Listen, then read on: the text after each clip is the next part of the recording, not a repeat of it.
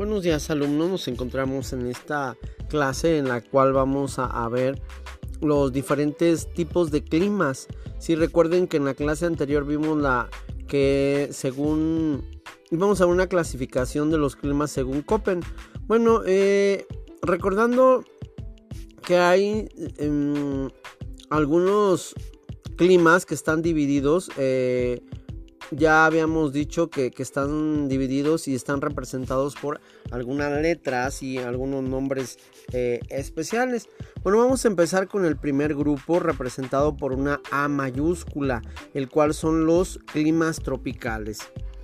Mm, ningún mes con temperaturas medias inferiores a 18 grados, es decir, eh, son climas calientes y las precipitaciones anuales son superiores a la evaporación.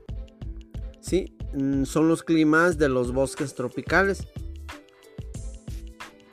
Los voy a invitar para que nos ubiquemos en la página número 33 de nuestro cuadernillo, donde también se muestra una tabla. Esa tabla nos va a ayudar a checar una segunda letra según esta clasificación de Köppen. La letra mayúscula se refiere a clima tropical y enseguida, según una tabla, nos va a mostrar alguna letra en minúscula que va a hacer como una subclasificación de este tipo de clima tropical. Por ejemplo, la letra F, eh, un clima ecuatorial, la letra M, monzónico, la letra W, la sabana. Y bueno, viene en cada uno de ellos las características. Por ejemplo, en la, en la ecuatorial, ningún mes mm, con precipitación por debajo de los 60 mm o mililitros, es decir, llueve mucho. Eh, tipo monzónico con la letra M minúscula, por lo menos un mes por debajo de 60 mm. Y si la precipitación del mes más seco es superior a la, fórmula 100 menos precipitación anual sobre 25, a esto le podemos llamar un tipo monzónico. Y por último, bueno, tenemos a la sabana, donde por lo menos por debajo por lo menos un mes por debajo de 60 mm y si la precipitación del mes más seco es inferior a la fórmula, como ya la mencioné, 100 menos precipitación anual entre 25. E, esta fue la primera clasificación, climas tropicales. Con la letra B mayúscula tenemos a los climas secos. Mm, en los cuales las precipitaciones anuales son inferiores a la, eh, evapotranspiración potencial anual, es decir, son los climas de las estepas y los desiertos. Mm, podemos decir que, que, en los lugares donde nosotros nos desarrollamos son climas secos, un clima muy seco.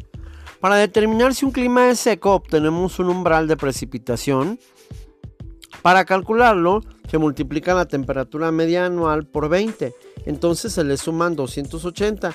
Si el 70% o más de la precipitación cae en el semestre en el que el sol está más alto, es decir, de abril a septiembre en el hemisferio norte o de octubre a marzo en el hemisferio sur, o 140 si la precipitación cae en ese periodo, entre el 30 y el 70% del total, o Cero si en ese periodo cae menos del 30% de precipitación total. Bueno, si la precipitación total anual media es superior a ese umbral, no se trata de un clima B, es decir, de un clima seco.